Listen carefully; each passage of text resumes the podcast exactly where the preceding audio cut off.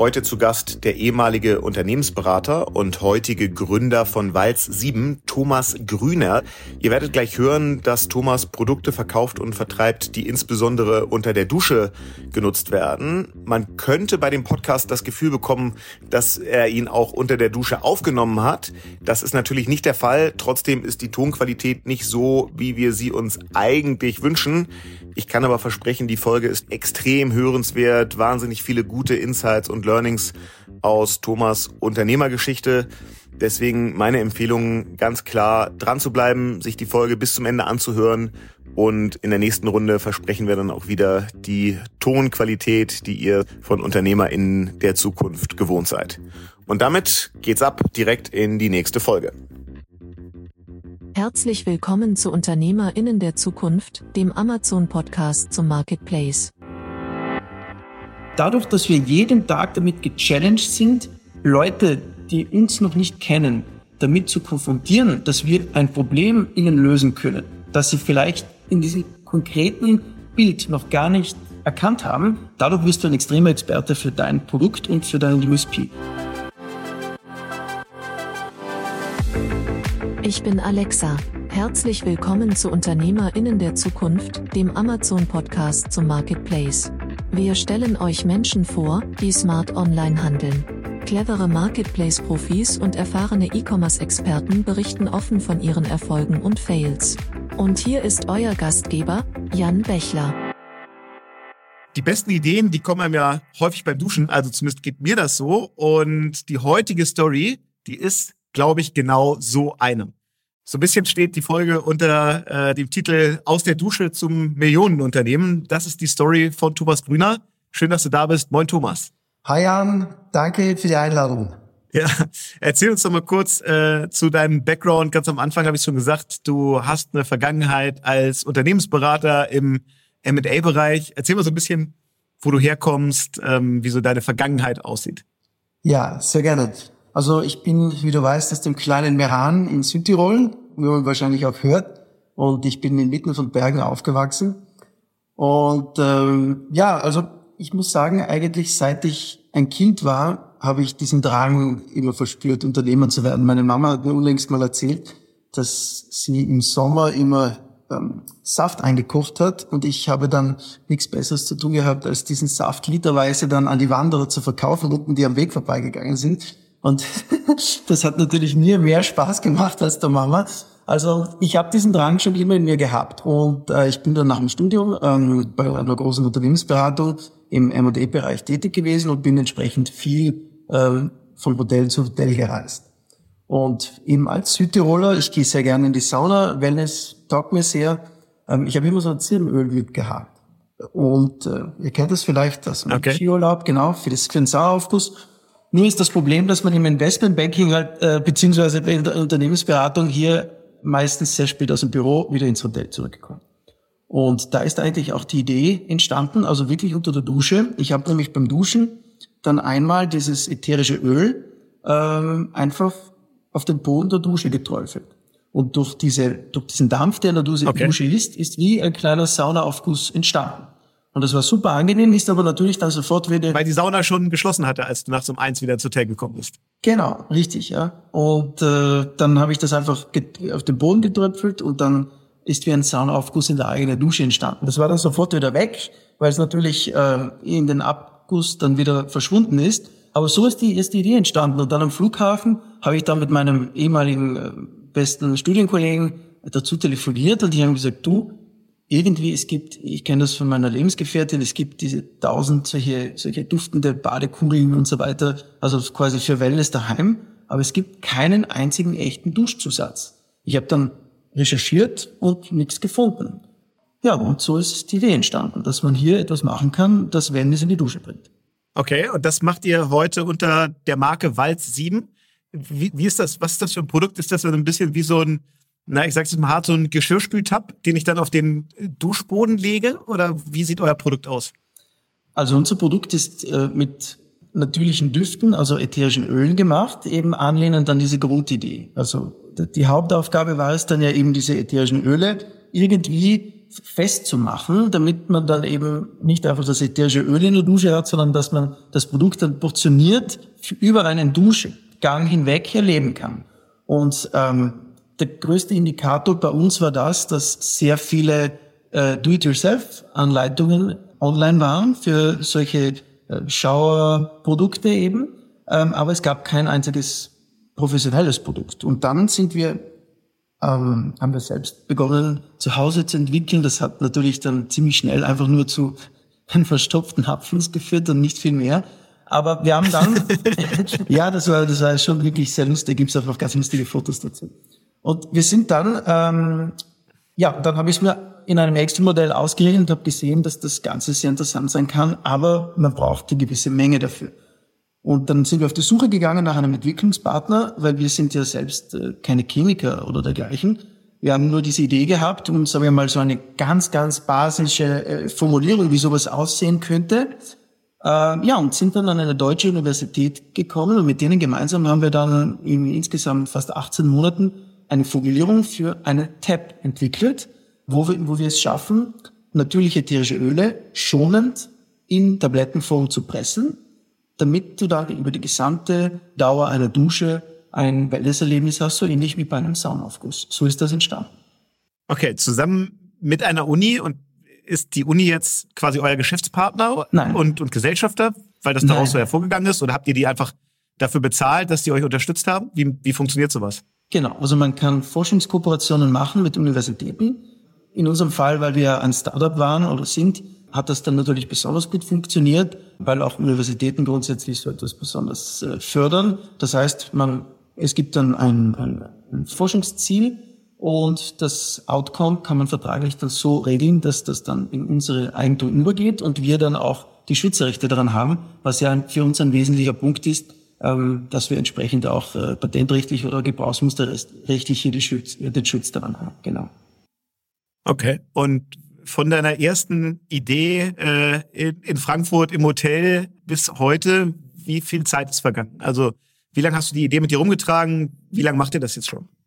Also die Idee ist im äh, September 2013, glaube ich, war das, oder sogar 12. Ähm, also die Idee ist relativ schon alt. Ähm, es ist da natürlich erfahrungsgemäß immer, das kennt jeder, der eine Firma gestartet hat, es ist da nicht so, wo ich dann in der Früh aufstehe und sage, äh, jetzt mache ich mein eigenes Unternehmen, hänge alles an den Nagel.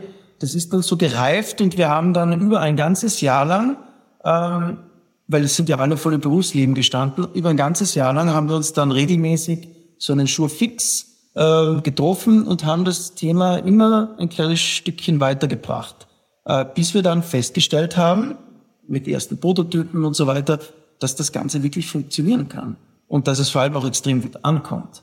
Und dann im, äh, wann war das? Im April 2015 haben wir dann gegründet. Ja. Also macht ihr das jetzt äh, knappe sieben Jahre ja schon, mhm. wirklich, dass ihr gegründet habt. Das ist ja schon mal ja. eine, eine sehr lange Zeit. Das ist ja äh, eigentlich schon nicht mehr Startup, sondern das ist ja schon, also mal mindestens in der Pubertät, wenn nicht schon erwachsen. Ja. Wie wie groß seid ihr denn mittlerweile? Also gib mal so ein paar Eckdaten, Mitarbeiter, Umsatz, Anzahl der Produkte, die ihr verkauft, dass man da ein bisschen Gefühl mhm. für bekommt. Ich sage mal so, wir sind gut siebenstellig im Umsatz. Wir haben direkte Mitarbeiter, ein kleines Team. Das sind wir sieben Leute. Wir arbeiten aber sehr viel mit Freelancern zusammen. Also das ist etwas, was wir von Anfang an eigentlich äh, ganz stark fokussiert haben. Wir schauen, dass wir das Know-how im eigenen Team aufbauen, aber auf Management-Ebene und dann einen externen oder mehrere externe als, als äh, Freelancer dazu nehmen. Ähm, hat den Vorteil, dass man natürlich als junges Unternehmen sehr flexibel ist und weil du halt wirklich immer einen Experten an der Hand hast, der ja auch irgendwo anders noch Erfahrung sammelt und nicht nur in deinem Unternehmen. Das war so unsere, unser Mix. Also insgesamt ist es natürlich viel, viel größer. Wir haben äh, externe Agentur, wir haben äh, einzelne Freelancer, mit denen wir zusammenarbeiten schon seit langem. Also ja, ist das, das, sagen wir mal, das ganze Universum sind sicher 20 bis 25 Leute, die hier regelmäßig äh, an, unserem, an unserem Unternehmen arbeiten.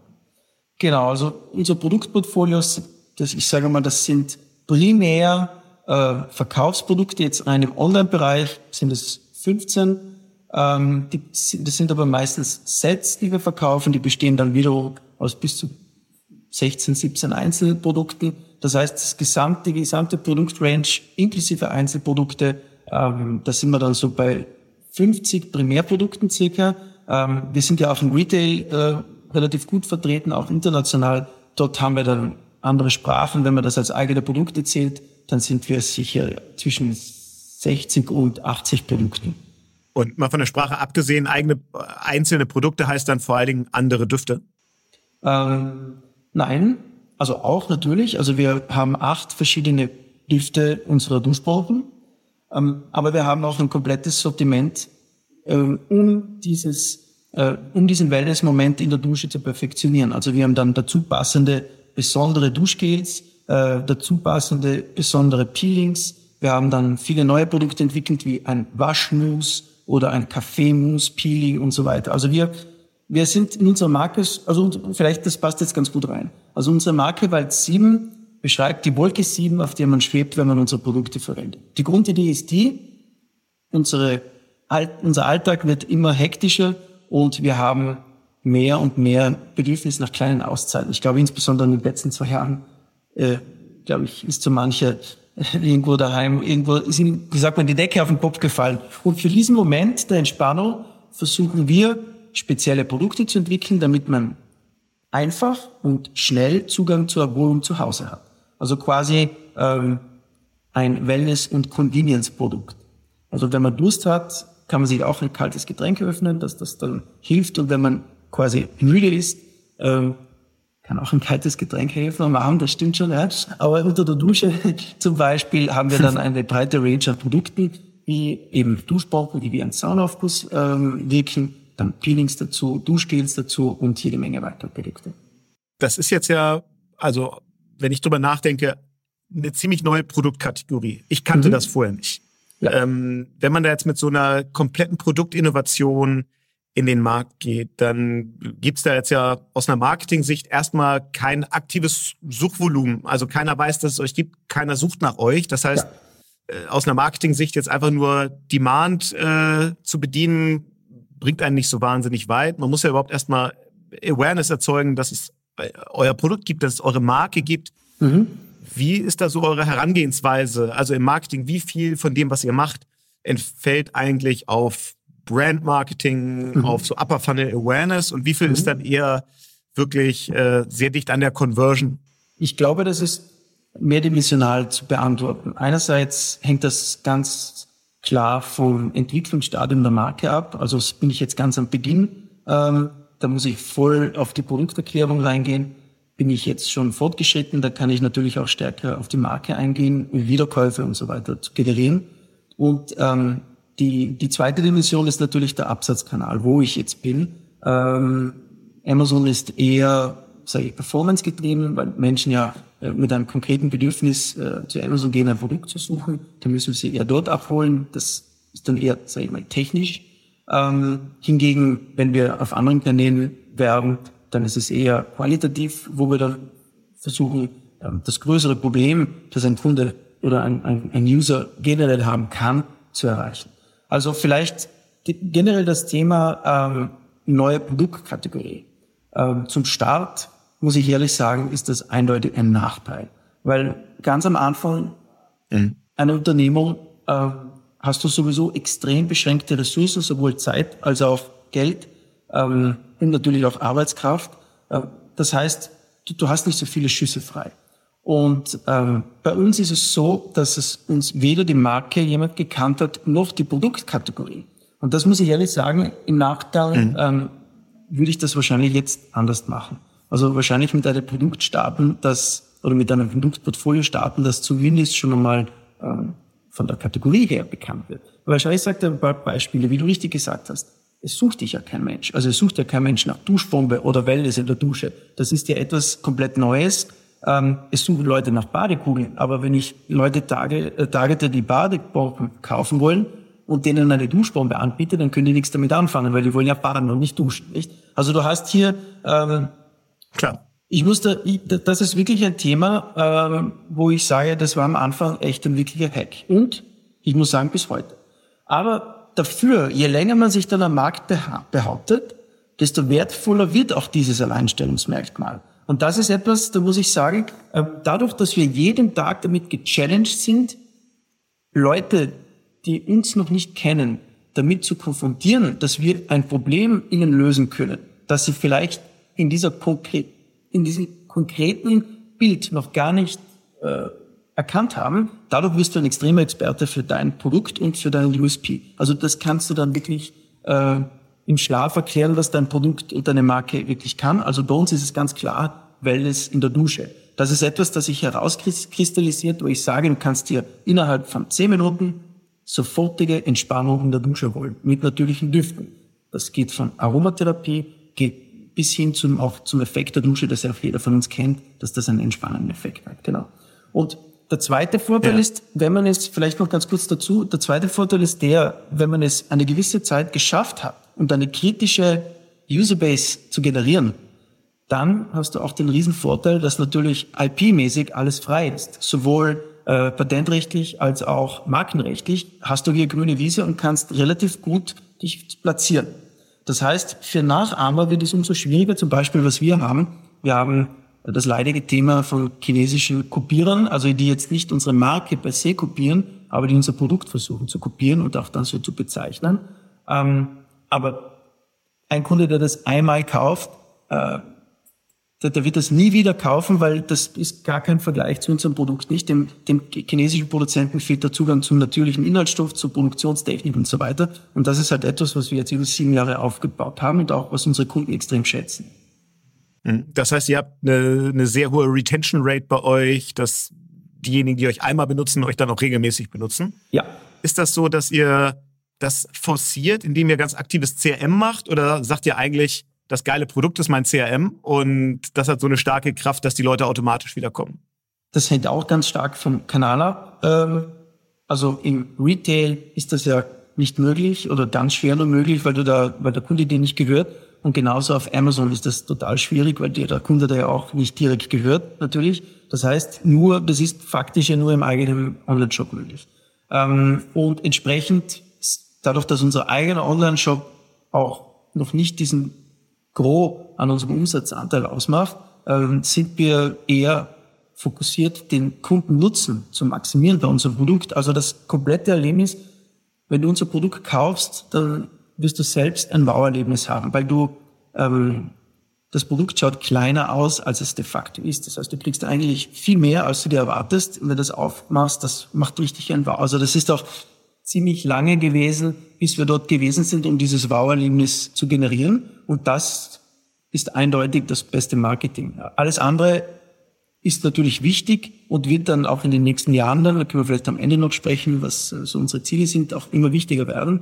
Aber ich sage mal, die Basis ist sicherlich das Produkt. Ja, was, du hast jetzt schon so im Nebensatz gesagt, ihr seid im klassischen Retail, ihr verkauft natürlich über Amazon, äh, ihr habt einen eigenen Online-Shop.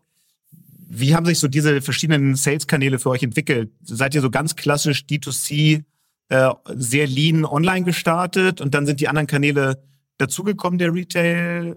Also vielleicht erzählst du mal ein bisschen, wie da die Historie ist und auch welche Bedeutung ähm, vom Umsatz her die einzelnen Kanäle jetzt haben.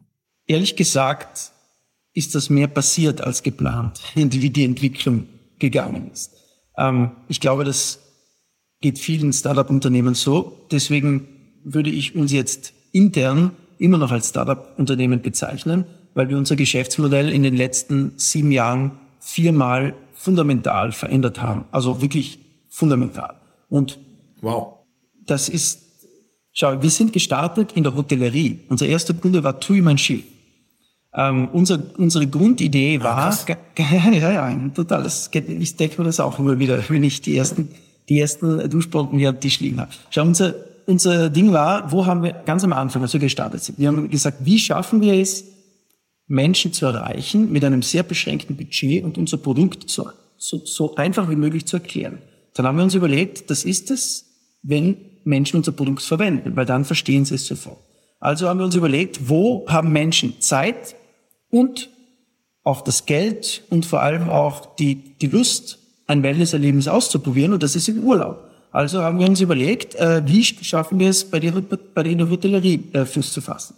Und so sind wir dann reingegangen, hatten eine, oder wir haben eine Reihe von großen Hotels. Das ist jetzt durch Corona leider extrem zurückgegangen, aber ganz am Anfang war unser Hauptumsatztreiber die Hotellerie. Die haben nämlich den Gästen Wellness aufs Zimmer an mitgegeben. Also am Anfang, man kennt es ja, wenn man ankommt und den Schlüssel kriegt, dann kriegt man irgendwie einen Saft oder einen Sekt oder irgendwas und die haben halt einen, eine Duschbombe bekommen und gesagt, sie können gleich zu Hause halt gleich in, im Zimmer mal Wellness haben. Also so, das war so die, die Entry Story.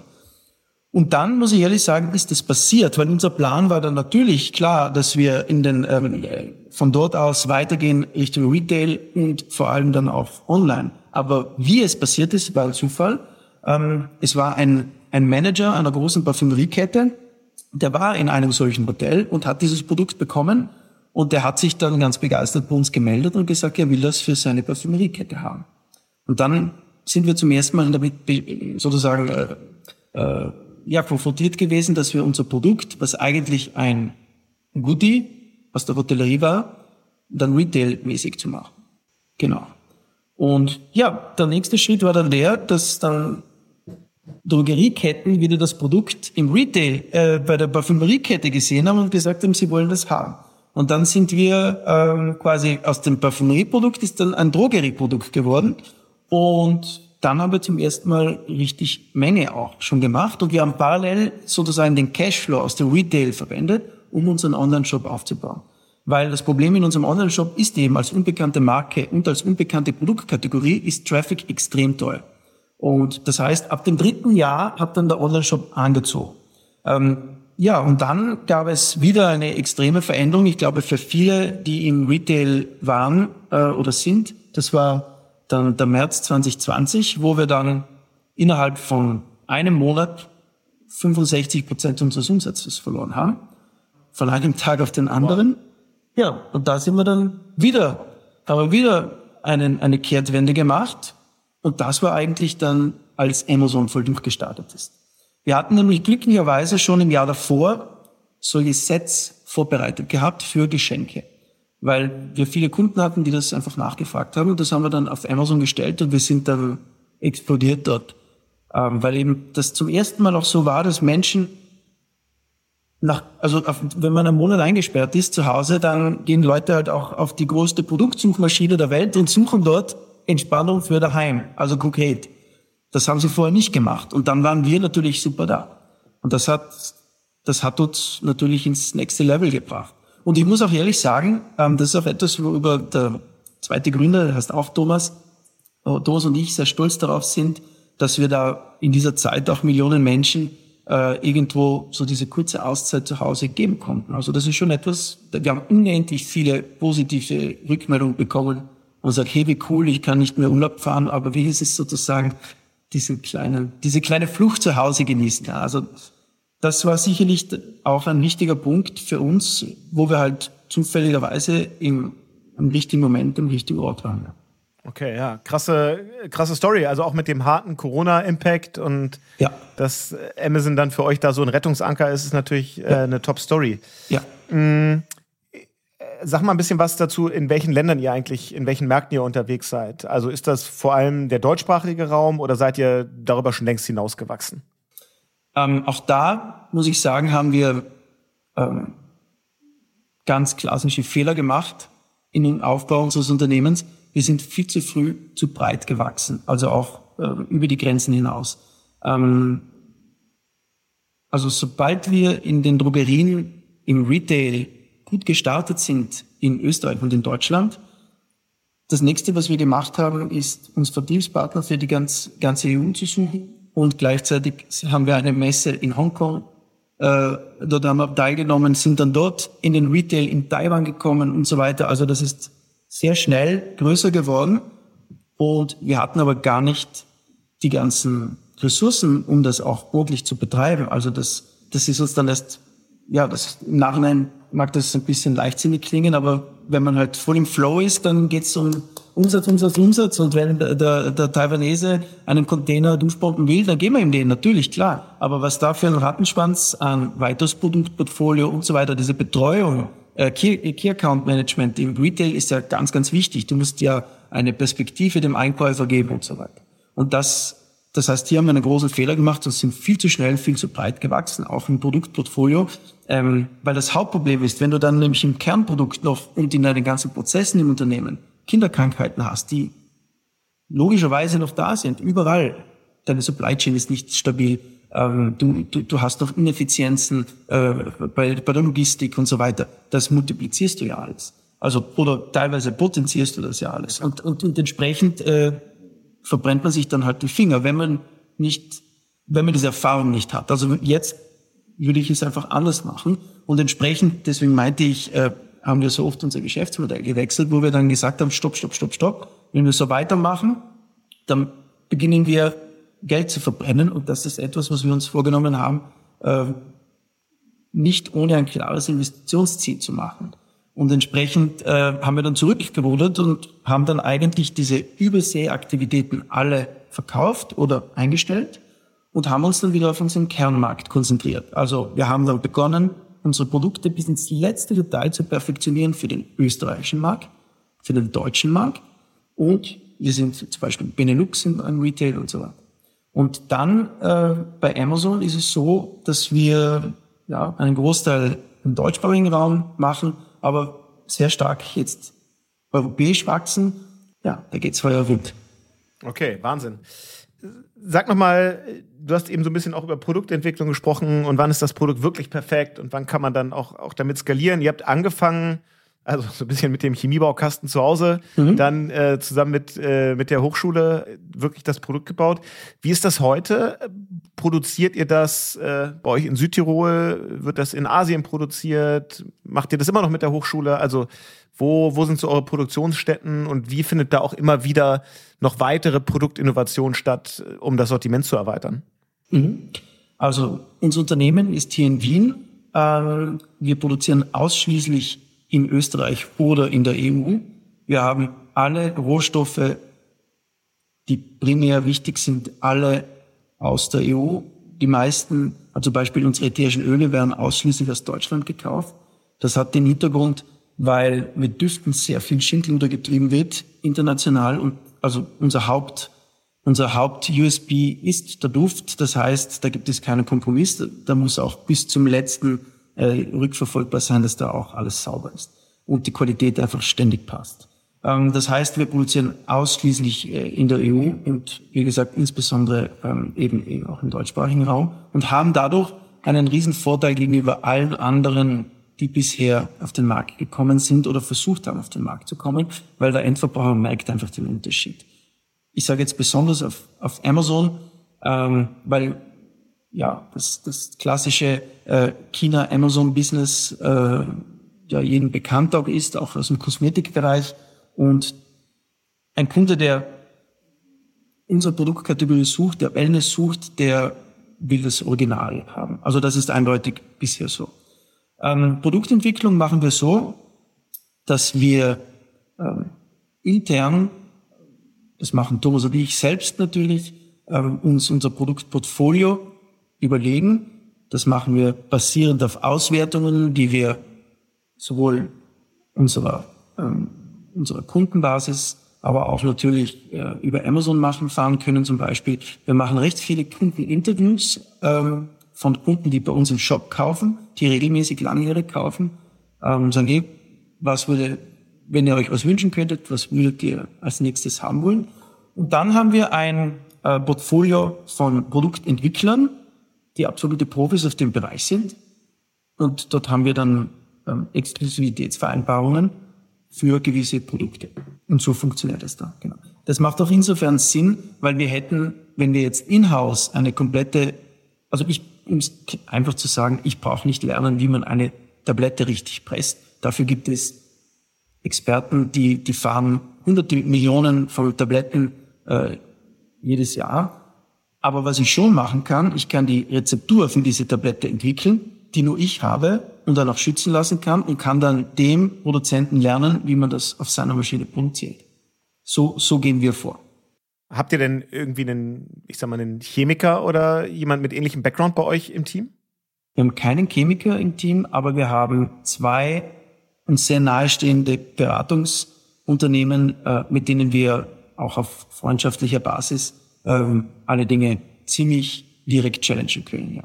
Was schon wesentlich ist, weil die Machbarkeit, ja. die, die ist natürlich, ich sage am Abend bei einer guten Flasche Wein ähm, immer einfacher, als wie dann wirklich, wenn es dann darum geht, kriegen wir das stabil für, weiß ich nicht, äh, eine Million Stück im Jahr hin, dann ist das natürlich anders. Was kostet eigentlich eine Duschbombe bei euch? Ähm, das hängt ein bisschen von, ähm, vom Set ab, wo du sie kaufst und welche Menge du kaufst. Das beginnt beim Einzelprodukt, das es aber nur im Retail gibt.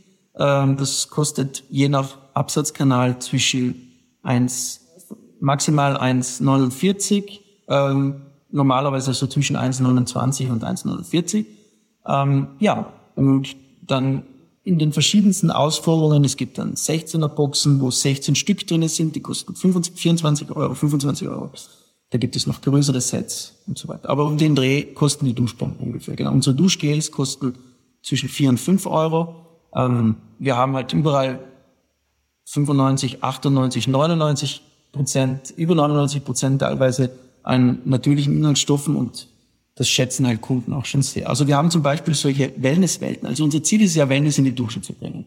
Das bedeutet, wir haben uns überlegt, was kennt der Europäer oder der, der typische User für ein Wellnessprodukt für Wellnesswelten. Da gibt es zum Beispiel die Saunawelt, es gibt eine Hammamwelt und so weiter, also Dampfbad. Und wir versuchen, diese Welten, diese, wie heißen es, Wellnesskulturen äh, zu übersetzen in Produkte, in innovative Produkte. Genau. Und dann gibt es zum Beispiel eben eine Biosauna-Welt, wo es alles an die Sauna angelehnt ist. Hier gibt es Duschgels mit Fichtennadelöl, Duft, äh, mit Bergminze, also was man sonst so aus der Sauna kennt. Bei Hammam sind es dann mehr die, die etwas lieblicheren Dinge bis hin zum Kaffee und so weiter. Mhm. Was würdest du sagen, ist für euch mal so nach vorne geguckt das größte Wachstumshemmnis oder so, das größte Bottleneck, wovon ihr eigentlich mehr bräuchtet, um noch schneller, äh, noch besser, noch profitabler wachsen zu können? Zeit vom Thomas und von mir. also das, das ist, ja, das ist, weißt du, nach sieben Jahren, also wir, wir hängen nach wie vor mit vollem Herzen drinnen, ähm, aber natürlich entwickelt man sich auch privat. Das ist dann nicht mehr so wie ganz am Anfang. Also der Thomas ist Papa geworden, ähm, bei mir ist auch in der Familie, ich bin jetzt auch verlobt und so weiter. Also äh, man, man gibt natürlich dann schon auch irgendwo ja Kompetenzen auch ab, was total wichtig ist. Ähm, aber ich sage so, als als Founder ist es einfach so, mit, mit deinem Herzen und deinem Herzblut und deiner Zeit wächst äh, das Unternehmen schneller. Wie immer man Zeit investiert, desto schneller wächst man. Und das ist sicherlich so die Nummer eins Komponente, weil daran ist ja alles andere geknüpft. Ähm, und das Zweite ähm, ist sicher unsere Produktionskapazität, ähm, weil unser Produkt, unser Hauptprodukt ziemlich kompliziert zu produzieren ist. Also es können weltweit vielleicht zwei, also wirklich so nach unserem, nach unserer Formulierung. Und die produzieren glücklicherweise beide für uns. Ja, und da sind wir dabei, die Kapazitäten auszubauen. Aber das sind so die zwei Hemmschuhe, würde ich sagen. Wenn man dann schnell wächst, ja auch Ware vorfinanzieren muss, ist ja häufig am Ende auch einfach Liquidität ja. äh, ein Thema. Ist das bei euch auch so oder ist das alles easy? Nein, das ist nie alles easy. Ähm, aber es hängt davon ab, äh, wofür man das Geld braucht. Also wenn wir, das meinte ich eben ganz am Anfang äh, oder vorhin, als ich gemeint habe, wegen Geld verbrennen, also klassisch oder, oder investieren. Das ist ein Unterschied. Bei uns das werden vielleicht nachher dann auch noch um das Thema ähm, Advertising oder Marketing insbesondere sprechen. Ähm, bei uns ist es so, wir verlangen einfach von jeder Aktion, die wir setzen, äh, unterm Strich mindestens null, wenn nicht eher einen positiven Return. Das ist total wichtig, wenn man mit diesem Mindset hineingeht, auch wenn dann, weil das Marketing kommt dann immer und sagt, ja, das zahlt in die Marke ein. Da sage ich, naja, aber davon kann ich mir nichts kaufen. Ne? Also das, das in die Marke einzahlen, das ist nett, das kann ein wirklich, das kann ein richtig großer machen, der, der einfach Awareness machen will für die Marke. Aber in unserem Fall geht es darum, sind wir auf Kampagnenebene rentabel oder nicht? Zum Beispiel, um jetzt das Thema Advertising zu nehmen. Und natürlich, Working Capital ist ein sehr großes Thema.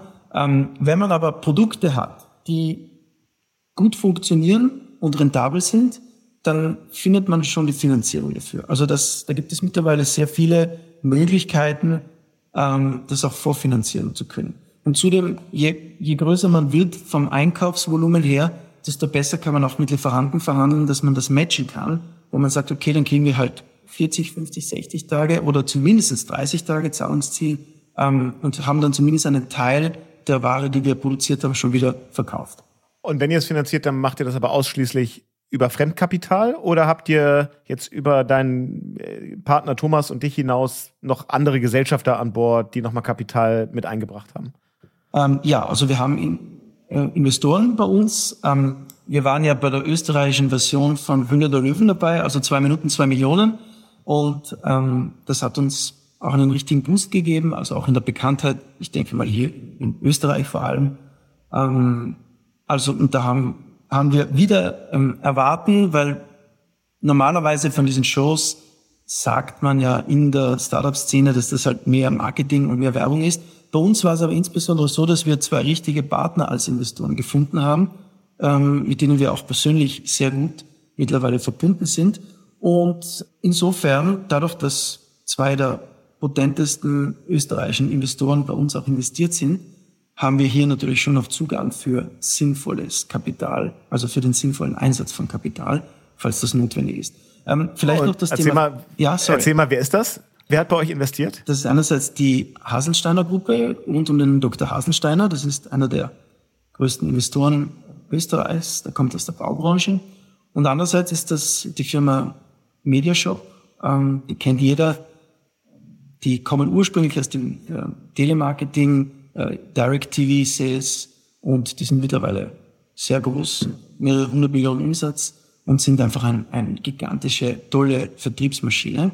Und von denen können wir noch sehr viel lernen natürlich. Also da kriegen wir auch sehr viel Ressourcen, Know-how, ähm, wenn es darum geht, Funnels aufzubauen und so weiter. Also das ist wirklich eine tolle Synergie. Ähm, oder eben auch, wenn es notwendig ist, Working Capital zum Beispiel.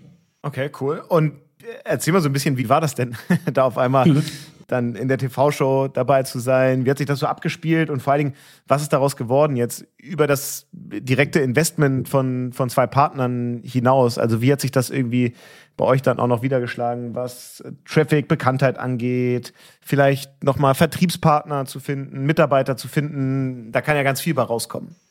Absolut. Ähm, bei uns war es so, ähm, wir wollten uns für diese Show bewerben, hatten auch schon so die Eckdaten und äh, die Bewerbung erfolgt ja in Form so eines Kurzvideos. Ähm, eigentlich ja schon alles vorbereitet gehabt. Wir hatten dann aber einen Geschäftstermin in Deutschland und ähm, haben es dann haben gesagt, okay, wir bewerben uns einfach beim nächsten Fenster. Ist es jetzt sowieso vielleicht noch nicht perfekt passen, weil wir von unserem Produkt noch nicht hundertprozentig ähm, da waren, wo wir es eigentlich haben wollten, um breiter bekannt zu werden. Ja, und dann lustigerweise hat uns dann ähm, der beauftragte Verlag oder das, das, die Produktionsfirma an dem Abend, wo diese ähm, Bewerbungsfrist abgelaufen ist, kontaktiert per E-Mail und gesagt, hey Leute, ihr habt noch bis 23 Uhr Zeit, wir kennen euer Produkt, bewerbt euch doch noch einmal, wir haben noch Platz. Und dann hat der Thomas und ich gesagt, okay, wurscht, ähm, wir waren dann richtig so mit Augenringen, also eine sehr anstrengende Geschäftsreise. Äh, auf dem Video, das ist noch ganz lustig zu sehen, ähm, haben dann einfach so einen Videopitch gemacht, den dann abgeschickt und dann wurden wir glatt genommen. Ähm, und ja, das war, was, was wir da am meisten gelernt hatten, das war das, dass du wirklich in kürzester Zeit jemandem erklären musst, wo der Mehrwert deines Produktes und deiner Firma darin besteht. Und das zwingt dich ja selbst auch, das alles zu kondensieren und wieder zu kondensieren. Das war schon sehr wichtig für uns jetzt einmal intern.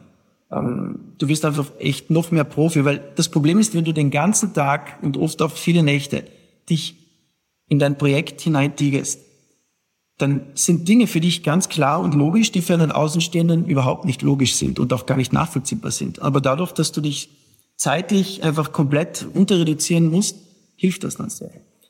Ähm, das war mal so die Vorbereitung. Dann der Auftritt selbst, das war super cool, das war ganz easy. Ähm, wir waren natürlich ein bisschen nervös am Anfang, aber es hat uns riesen Freude gemacht. Das, das war eine sehr gute Stimmung dort und wir haben dann extrem gute Angebote bekommen. Es wollten dann plötzlich alle Investoren außer einer investieren. Und die haben uns dann zweimal rausgeschickt, weil sie diskutieren wollten, wie sie das machen wollen und wer. Und dann im Endeffekt sind wir dann mit ähm, mit zwei, äh, zwei plus, plus Seven Ventures hat auch dann im Bereich äh, mit uns zusammengearbeitet äh, im Bereich von Marketing und eben dann mit den zwei Investoren rausgekommen. Ähm, markentechnisch war es ein eher kurzfristiger Hype. Es hat uns schon auf ein Next Level gebracht, aber halt innerhalb Österreichs. International kennt man das nicht so. So ähnlich wie man Höhle der Löwen jetzt auch außerhalb von Deutschland nicht so wirklich kennt, vielleicht im deutschsprachigen Raum. Ähm, aber was sehr gut war, ist, dass wir eben einerseits als Unternehmen äh, fokussierter geworden sind, andererseits Investoren bekommen haben und jetzt E-Commerce-lastig, ähm, muss ich sagen, haben wir natürlich in dieser Woche extremen Traffic drauf bekommen auf unseren Webshop. Aber im Nachhinein, also wir haben auch Umsatz super gemacht, das hat alles top funktioniert. Wir waren eines der wenigsten Startups, deren, deren Webshop nicht zusammengebrochen ist während der Aufzeichnung. Das war äh, wegen der Ausstrahlung, das war uns ganz wichtig, dass das eben klappt. Und da hatten wir auch, wir hatten Shopify, dem Account Manager geschrieben, hier Leute, da geht's jetzt richtig rund und so weiter. Und die haben dann gefragt, was ist denn so unser maximal Traffic, den wir erwarten? Und ich sage, ja, bis zu 500.000. Dann hat er gelacht, hat er gesagt, keine Angst wir hosten ganz andere Shops, also das kriegen wir schon hin. und ähm, ja, und dann muss ich sagen, ähm, was ganz spannend war, wir hatten ja damals gerade gestartet, um mehr über unseren User, über unsere Persona rauszufinden. Also äh, quasi den Avatar zu bauen, den perfekten für, für, für unseren Kunden. Und das war ehrlich gesagt nicht so optimal, weil du kriegst durch so ein Event unglaublich viel Traffic, der nicht relevant ist auf deine Webseite. Das ist dann einfach ähm, dann auch, sage ich mal, das, das, das zwölfjährige Mädel, das vielleicht gerade diese Show schaut und einfach aus Interesse wegen dieser Show jetzt auf unsere Webseite geht und vielleicht auch kauft, aber das ist total nicht unsere Zielgruppe und dadurch verfälscht es natürlich diese Persona extrem. Ähm, das heißt, da war dann eigentlich relativ viel Ausmistarbeit unter Anführungszeichen notwendig, um ähm, hier wieder zum Kern zu kommen und zu sehen, wer ist jetzt wirklich genau unsere Zielgruppe und wie können wir für diese Zielgruppe unsere Produkte optimieren. Ja. Für Lieferanten, du gesagt hast, ja, war es eigentlich kein größeres Thema, aber für Händler war es natürlich schon interessant, das war ein guter Einstieg. Servus, wir sind Thomas und Thomas von Wald 7 und wir machen Duschbrocken. Ähm, das ist natürlich ein guter Einstieg bei den, bei den Händlern gewesen. Und Mitarbeiter, klar, die haben das cool gefunden. Also nach wie vor ähm, wenn wir Bewerbungen haben, wir kennen euch aus der Show. Also das auf jeden Fall. Und die Mamas waren natürlich extrem stolz, das okay, brauche ich also dir nicht sagen. ja, klar. Also dafür war es auf jeden Fall ein Hebel.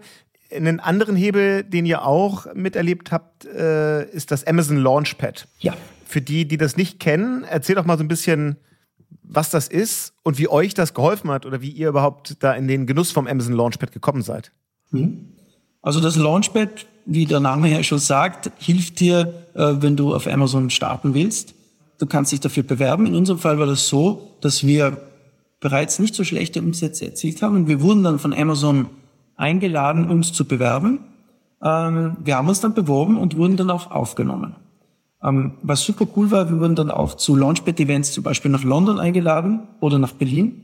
Ähm, und das Beste am Launchpad ist, dass du einen direkten Ansprechpartner hast. Du hast einen, einen Account Manager, in unserem Fall eine Account Managerin. Und das hilft einem schon extrem, weil du extrem abkürzt. Ich glaube, jeder Amazon-Seller weiß, ähm, dass wenn man ähm, ein Bedürfnis hat oder ein, ein, ein Problem hat, dann dauert es immer eine Zeit. Logischerweise sind extrem viele Verkäufer dort, bis man, ähm, bis man dann entsprechend weitergeleitet wird. Und man muss auch zwischendurch mal urgieren. Das ist natürlich im Launchpad-Programm nicht der Fall. Man hat den riesen Vorteil, dass du wirklich direkt anschreiben kannst und sagst, hey, ich habe dieses und dieses Problem. Und dann hat der Launchpad äh, Account Manager die Möglichkeit, innerhalb des Amazon-Kosmos die Abkürzung zu nehmen und es zum Beispiel direkt dem Ads-Team zu geben oder direkt dem Einkaufsteam zu geben, dem Logistikteam zu geben und so weiter. Und das hilft bei Zeit extrem dann, was uns noch geholfen hat, dass du auf jeden Fall auch vergünstigte Werbemaßnahmen haben kannst, zum Beispiel A-Plus-Inhalte waren dabei oder äh, die Blitzangebote waren, glaube ich, sogar gratis am Anfang. Das hilft einem schon, um einfach ja, das nächste Level zu erreichen. Und das hat Amazon auch sehr gut gemacht. Es gibt dann auch so ein Ausstiegsprogramm, wo du dann quasi, wenn du eine gewisse Größe erreichst, dann die Möglichkeit hast, dann eben, äh, ja, wo du dann quasi in den geregelten Betrieb äh, überführt wirst bei Amazon. Okay, cool. Dann lass uns doch nochmal nach vorne gucken. Ähm, sieben Jahre macht es jetzt, äh, seid ihr kontinuierlich am Wachsen, habt den Corona-Einbruch gut überlebt mit externen Investoren, die ihr jetzt drin habt. Ähm, ist damit der Weg für einen Exit und Verkauf eigentlich vorgezeichnet, weil das deren Erwartung ist? Oder sagen die, es reicht uns eigentlich, wenn die Firma jedes Jahr einen gutes, äh, guten Profit macht und wir davon unseren Fair Share bekommen? Glaubst du, das ist realistischer oder verkauft ihr doch irgendwann an Unilever, Procter Gamble oder vielleicht so einen FBA-Aufkäufer wie Trasio? Wo geht da eure Reise hin? Also ein Exit ist für uns in absehbarer Zukunft keine Option und ähm, aus mehreren Gründen.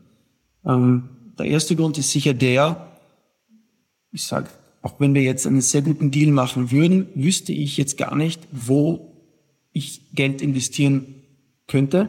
Äh, sind sämtliche Assets in meinen Augen jetzt heillos überpreist oder überteuert und entsprechend, was würdest du jetzt auch mit einem Geld machen, äh, wenn du Geld für deine Unternehmensanteile bekommst? Ähm, da ist das Geld meiner Meinung nach am besten investiert in ein cash-produzierendes Unternehmen, in das eigene, wo ich wirklich von der Pike auf alles kann, alles weiß und weiß, wie das ist. Das, der zweite Punkt ist der, dass wir noch mehrere Wachstumsschritte geplant haben, äh, bevor wir äh, weitere Investoren an Bord nehmen möchten. Ähm, das ist auch ein, klarerweise eine Bewertungssache. Und ähm, ja, der, der dritte Punkt ist sicher auch der, weil wir 100 Prozent von dem überzeugt sind, was wir machen. Und weißt du, es ist, es ist nicht wirklich Arbeit, muss ich dir ganz ehrlich sagen. Also es, es macht einfach extrem viel Spaß. Also es, es macht unendlich viel Spaß. Äh, von der Produktentwicklung bis hin zu den Strategien, neue Märkte zu erschließen, das Produktportfolio ausbauen. Und was mir am allermeisten gefällt dabei ist, dass ich persönlich, das ist vielleicht jetzt auch ein egoistischer Grund, aber ich persönlich merke, ich wachse als Person, ähm, weil man wird immer wieder mit neuen Dingen konfrontiert und wenn man offen bleibt, kann man echt viele neue Dinge lernen. Also von dem her ist es im Moment kein Thema. Äh, wir kriegen mittlerweile zweimal die Woche eine, eine Anfrage von FBE-Aufkäufern. Ähm, ja, also wir sagen meistens dankend ab, wenn, wenn es ein freundliches E-Mail ist. Oft ist es ja auch noch Copy-Paste. Ähm, ja, also das ist im Moment kein, kein Thema. Was schon ein Thema ist, wir planen gerade eine nicht unerhebliche Finanzierungsrunde, um das nächste Level zu erreichen.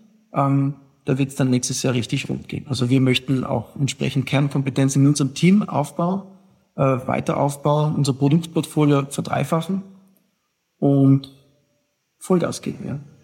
Ja. Okay. Da sind wir gespannt. Ähm, da musst du auf jeden Fall nochmal wiederkommen, wenn ihr die Runde hinter, euch habt und erzählen, was sich so getan hat. Ich komme sehr Bevor gerne wieder, kommen, wenn äh, wir das der Klassiker. Sorry, wenn ich sage, ich komme sehr gerne wieder, wenn wir das dann auch umgesetzt haben, was wir geplant haben, weil das wird, das wird natürlich äh, ja entsprechend komplizierter. Ja, sehr gut. Ähm, zum Schluss äh, natürlich der Klassiker, was ich von allen Gästen gerne wissen möchte. Wie viele Bestellungen hast du denn im letzten Jahr selber bei Amazon so gemacht? Also wie gut bist du als Amazon nicht Verkäufer, sondern als Käufer? Ähm, ich habe mir das jetzt äh, vorhin angesehen. Also es sind über 50, weil ich auch bei Audible immer wieder etwas bestelle. Also ich habe ich habe 22 Audible-Bestellungen. Und dadurch, dass ich das Prime abonniert habe, kommt von meinem Papa, meinem Schwiegerpapa und alle kommen zu mir und sagen, kannst du mir das mal bitte bestellen? Also, also bin ich äh, jetzt, äh, okay. ich, ich sage mal über 50. Okay. Und was ist sonst so dein Go-To-Shop, wo du sonst online einkaufst? Ähm, also ehrlich gesagt, ich bin nicht so ein Mega-Shopper. Also ich bin auch nicht im, im, im Offline, ich gehe auch nicht in den Retail oder so. Ich bin also was ich schon, wo ich schon, also ich zum Beispiel meine Klamotten kaufe ich alle auf Jux, das kennst du vielleicht. Ähm, das ist so ein italienisches, äh, oder zumindest ich kaufe es in Italien ähm, ein, aber schon seit zehn Jahren. Äh, weil ich mache das eher pragmatisch. Ich habe dort meine Marke, meine Größe und dann bestelle ich das einmal im Jahr und, und, und, und fertig. Also das ist wahrscheinlich das. Und das zweite oder das zweite, wo ich auch regelmäßig bestelle, äh, also regelmäßig, zweimal im Jahr vielleicht, das ist Shop-Apotheke, weil ich das super praktisch finde auch. Ja. Alles klar. Thomas, vielen Dank für die ganzen Insights. Wir machen es wie besprochen. Nach eurer großen Finanzierungsrunde gibst du uns mal ein Update. Ansonsten alle weiteren Folgen von UnternehmerInnen der Zukunft, äh, noch mehr von so krassen Geschichten wie von dir, gibt es natürlich unter amazon.de slash podcast oder überall, wo es Podcasts gibt. Wir freuen uns schon aufs Update. Und bis dahin, äh, schöne Grüße nach Wien. Danke fürs Dabeisein. Danke, Jan. Ciao. Ciao, ciao.